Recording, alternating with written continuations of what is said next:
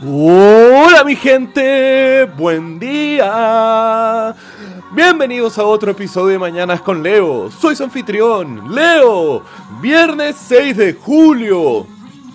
Mmm, ¡Qué rico! ¿Ya se les acabó la semana o aún quieren seguir adelante? Si es así, mi gente, denle. Los fines de semana no tienen que ser restricciones para su trabajo, no tienen que ser restricciones para su vida, loco.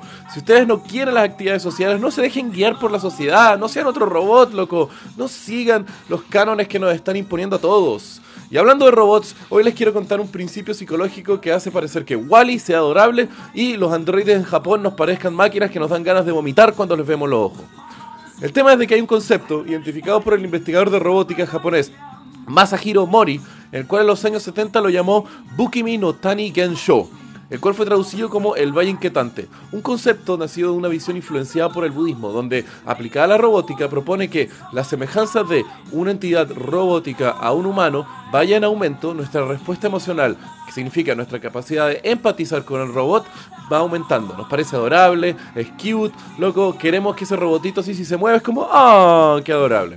Eso va desde un punto cero, que es como ver un puto tostador que no nos genera nada, y después mientras se va asemejando y tiene cualidades humanas, va incrementando, incrementando esa respuesta emocional hasta llegar al nivel como de Wally, que es un robotito, si se mueve, piu piu, y va. Adorable. Podemos crear vínculos con esas entidades robóticas.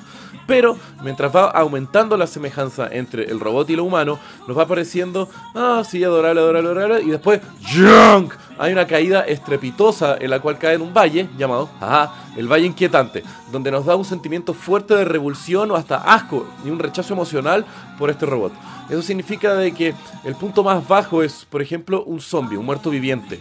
Tiene todos los rasgos de humano, pero no, no es humano. Algo tiene, algo que nos da asco, algo que nos genera como repulsión, que no podemos generar como una conexión emocional y hasta nos da como miedo. Unos ejemplos de eso pueden ser, por ejemplo, el bebé en el corto de Pixar Teen Toy, o si se acuerdan de Tom Hanks en El Expreso Polar, esa película de animación.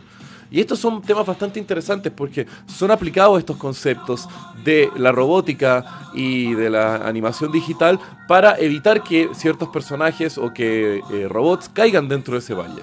Y el pero, el tema es de que ese no es el fin. ¿Por qué? Porque si seguimos avanzando en qué tanto se asemeja una entidad robótica a un humano, salimos del valle inquietante y nos elevamos hacia un nivel donde eh, llegamos a lo que son los androides o los replicants de Blade Runner, entidades robóticas que no logramos distinguir de un humano sano, con los cuales podemos generar vínculos empáticos y hasta afectivos posiblemente. Y si logramos llegar a ese nivel, loco, chao ya estamos creando a la otra camada, por llamar así, de humanos no biológicos y chao, tendremos a nuestros hermanos androides caminando junto a nosotros, formando parte de la humanidad de forma totalmente indistinguida de lo que somos. ¿Qué futuro hermoso sería eso, en la cual podremos vivir, convivir o hasta nosotros transformarnos en entidades robóticas indistinguibles de humanos? Que tengan un muy buen día, los quiero mi gente, besos.